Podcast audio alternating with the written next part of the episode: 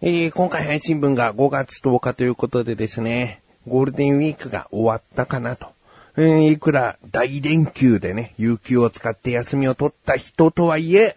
この10日までね、休みを取っている人はかなり少ないんじゃないかなと思いますね。えー、どうでしたでしょうかね、ゴールデンウィーク。僕はね、あのー、まあ、家族でお出かけっていうのもいいかなとは思うんだけど、ね、もちろん子供たちは出かけたいって思ってると思うんだけど、トラウマがあるよね。この番組でも2、3年前に話した八景島シーパラダイスに行った時のね、話ね。いや、車で行って、僕だけこう、シーパラダイスに入れずに、うん、うちの神さんと子供とうちの母親が降りて行ってシーパラを、まあ、楽しんで、楽しんできたとか、行ってきたと。いうことがありましてね。僕はなぜ車の中かっていうと、駐車場にずっと並んでいるだけっていう。駐車場に並ぶのに、1日、うん、まあ言い過ぎか、半日か、半日かかった。うーん、そろそろ駐車場入れるかなぐらいでもないのに、もう、うちの家族は帰ってくるみたいな。で、水族館に行っても、すごくこう、人混みで、なんかゆっくり見れなかったみたいな。うん、まあ、それが2、3年前なので、もしかしたら今はね、ある程度こう何か、えー、もっと目玉的なものを増やしてね、えー、人があんまり混まないような、えー、ことが行われてるかもしれないね、八景島ね。えー、どうなのかわからないけど、それが怖くてさ、もう車では出かけらんないよね。じゃ、かといって、電車でシーパラダイス行ったとしても、そういう風に人混みでっていう可能性があると思うんだね。えー、でも子供たちは楽しいのかな？すげえ並んだりさ、もう人がいっぱいでさ、下手したら迷子とかになる可能性が高いわけだよ。えー、これなんか、つまらなかったつってさ、うん、で、大人たちもさ、こんな並んで人混みで大変だったなーっていう一日だとなんかなーって思うとね、えー、まだちょっとね、勇気が出ないね。えー、でも子供の下の子供がね、うーん、5、6歳、そうだな、小学校低学年ぐらいになったら、ある程度こう、自由が効くというか、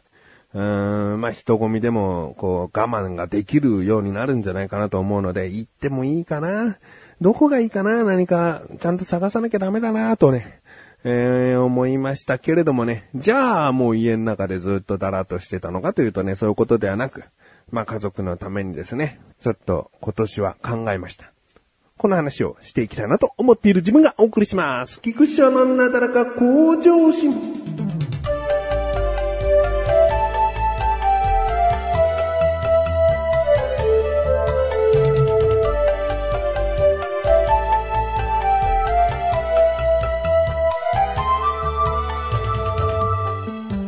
ず僕の仕事がですね、あの、会社員ではないので、うん休みは自分で決めれるんだけども、一般的な会社員とかそういう祝日、日曜日とかそういう時っていうのは、あの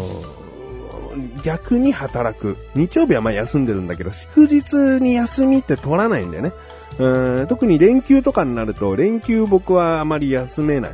連休明けに、その相手先が仕事できるように、うん、こっちが仕事を間に合わせておかなければいけないから、あの、あまり祝日だからって休まないんですよね。だからゴールデンウィークも連休を取ることはなくて、で、毎年毎年じゃあこの一日だけ休もうかなみたいな感じで休みを取ってるんですけど、今年はね、考え方を変えたというかね、あ、こういうやり方もあるんじゃねえかって思ったのが、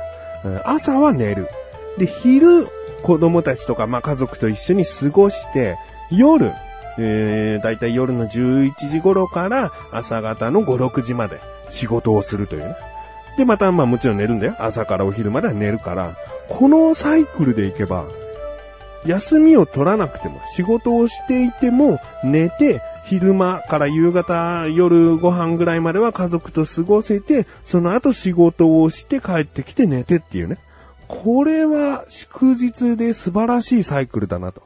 しかも連休、えー、祝日が続いた連休じゃないとそのサイクルは厳しいんですよね。えー、平日はなるべく、うん、昼間に仕事をしていた方がいいんです。それは相手先が、こう、何か仕事のことで連絡が、電話が来た時に受け取れるようになるべく昼間は、うん、仕事をしていた方がいいんですよね。だから祝日は夜仕事して、平日は通常通り昼間を仕事をするということになるので、えー、連休、祝日の続く連休は夜仕事モードということに切り替えよう。そう考えたら、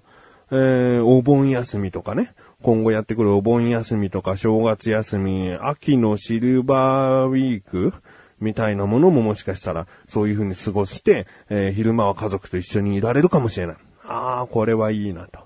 えー、問題はね、僕の体調次第だよね。その、不規則な生活不規則でもないんだけど、不定期な、うん、なんか生活のリズムをとっているとね、やっぱり体崩しやすくなるかもしれないっていうね、えー、こともありますけれども、これはいいなと思って。で、今年のゴールデンウィークはね、それをやってみたんですよ。で、ある一日は、え、子供たちがどうしても行きたいっていうね、ゲームセンターがあったので、そこに連れて行って、えー、ゲームを、まあ好きなだけというか、飽きるぐらいまで、えー、やらしてあげてですね。えー、次の日は、公園巡りっていうね。これね、まあ地味でさ、その、せっかくのゴールデンウィークに公園ってって思う人もいるかもしれないけど、子供が本当に楽しめることって、決してお金がかかったり遠くへ行くことじゃないと僕は思っているんですけどね。え、遠くに行けば行くほど乗り物に乗っている時間が長くなる。その時間って本当に子供は楽しいのかとかね。もちろん遠くに行かないと子供に体験させることのできないものっていうのはたくさんあるから、決して遠出することが悪いとは言えないけれども。まあ、あの、公園巡りというね、僕のこの、たまに子供と遊ぶってなった時にする、この遊び方って僕はいいかなと思うんだよね。節約にもなりますよ。お金がかからない。公園ですからね。で、どういう風に巡るかというとね、えー、車には乗るんですね。で、車に乗って、えー、若干行ったことのない方向に車をまず走らせますね。えー、まあ、家からスタートするんである程度はどこでも走ってるんですけども、こっちの方向の先は行ったことないなとかね、えー、そういうところに目星つけてですね、とりあえず車を走らせます。そうしたらカーナビの出番ですね。カーナビって僕のはもう15年前ぐらいのカーナビで結構古いんですけど、その、もちろんあのカラーでね、カラー、カラーじゃないカーナビなんかもう見たことないけど、カラーで、あの、緑色になっている部分ってありますでしょ？で、緑色っていうのは、だいたい公園を指すんですよね。多分その、スマホとかで出す Google マップとか、地図とかの機能でも出てくる緑って、全部公園を指していると思いますね。決してその緑のまんまの草原ですよ、ここは草原ですよっていうことじゃないよね。えー、一見草原っぽいんだけど、公園を指してるんで、その、車を走らせてって、うわ、この面積でこの緑って結構大きな公園なんじゃねえかなと思うとね、そこに走らせるんですね。で、子供がやりたそうな大きな遊具があったりとか、で、車がうまく止められるなっていう場所を見つけて、で、子供たちはその大きな遊具があった公園にこうバーって走ってね、遊んでくるわけね。で、1時間もしないで、じゃあ次の公園行くか、つって。で、また車乗って、えー、車を走らせて、あ、ここにも緑あるな、つって。で、行ってみるんですね。すごい住宅街じゃねえかみたいな。普段、こう、大通りとかね、目的地に向かって走るとき大通りとか使うから、あんまりこんな道行かない。こんな道行かないけど、意外と住宅街のど真ん中に、こう、いい公園があったりするんだよね。うん、こんな遊具見たことないよとか、子供たちが興奮しそうなものがね、置いてあったりするんですよ。で、あ、次はここの公園行ってみようなんつって。あ、でもここは車止められないな、残念だな、つって。決して今後歩いて行けるような場所じゃないから、まあ、残念だなーつってね、うん、子供たちも残念があってね。でもすぐ他の緑を探して、ああ、ここも緑だっつって。で、緑の場所に行って、ああ、なんかちっちゃな公園だったなーつって。滑り台しかなかったなーつって。ただただ広い、野球とかサッカーとかやるにはいいけども、遊具は滑り台しかなかったなー残念だなーって次の場所行って。で、もうたまにね、先ほど言ったように大きな遊具とか変わった遊具とかがあったりする公園にぶつかるわけですよ。そうすると子供たちはもう喜んでね、行ってくれっつってね、公園に走っていくわけですよ。うん。これが僕の公園巡りというね、えー、ドライブにもなるし、まあ、子供はね、つまらないかもしれないけど、僕は運転比較的好きなので、えー、ドライブにもなるし、うん、子供たちは見たことのない遊具で楽しめるし、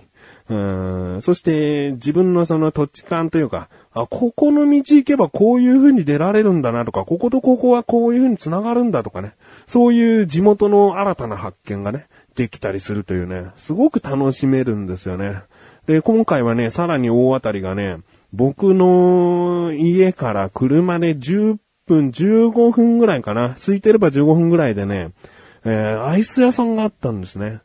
まあ、そのテレビでも何回か取り上げられたことのある有名なお店なんだけども、意外とこの大通りとか駅の近くとかじゃないから、車じゃないといけないぐらいの、うーん、場所にあるので、たまたま、あ、ここアイスクリーム屋さんだっつって入ってって、で、売りがソフトクリームだったんですけど、いろんなカップのアイスも売ってんだけどね、売りはソフトクリームで、で、ソフトクリームを買って食べたらね、僕の人生の中で、これぞソフトクリームだよなって、って初め、初めて思ったらおかしいんだけど、これがソフトクリームだよなっていうソフトクリームに出会った。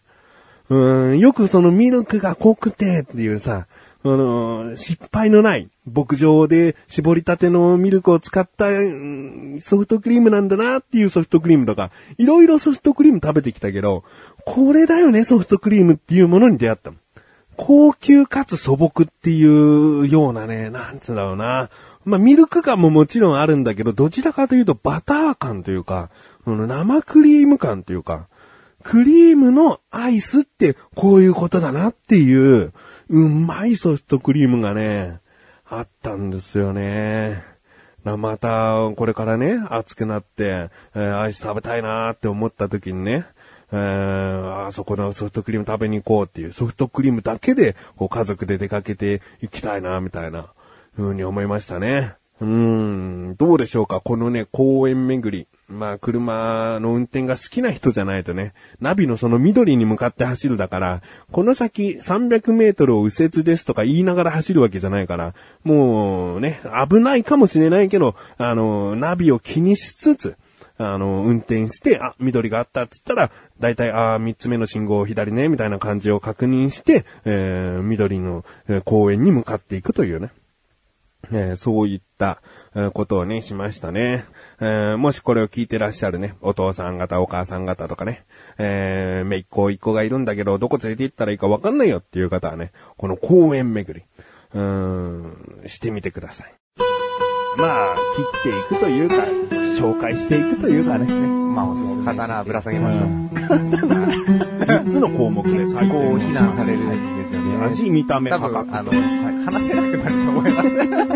れも試さなきゃいけないのかってお話がね、まあ、どんな味かなっていう期待はそんなにないですけど。ないですね。我々は侍だ。そうですね。コンビニ侍。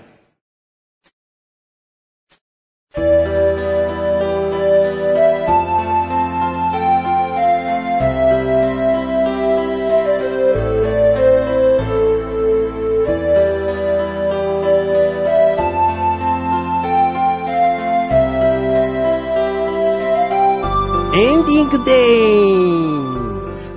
あの、公園巡りの注意点はね、車が止められる場所があるかどうかというのはね、かなり重要な点ですよ。えー、路上駐車禁止の標識がバッチリある場所で止めちゃうとね、あのー、絶対にまずいですから気をつけてくださいね。えー、ということでですね、お知らせです。このなだらかご調子が配信されたと同時に更新されました、菅井菊池のコンビニ侍聞いてみてください。今回は菅井からのおすすめ食品で、ローソンさんから買ってきました、げんこつコロッケですね。えー、僕はあまりね、コンビニでね、コロッケを買うことがないので、改めてチャボが買ってきて食べて、果たしてどうだったか気になるという方は聞いてみてください。後半はコンビニに関係のないお話をしているかもしれない。反省もしているかもしれない。さあ、気になるという方はぜひ聞いてみてください。ということで、なんだらここ女子甘いすすぶこんちです。それではまた次回お会いいたい菊池翔でした。目がネタまあにでもあるよ。お疲れ様です。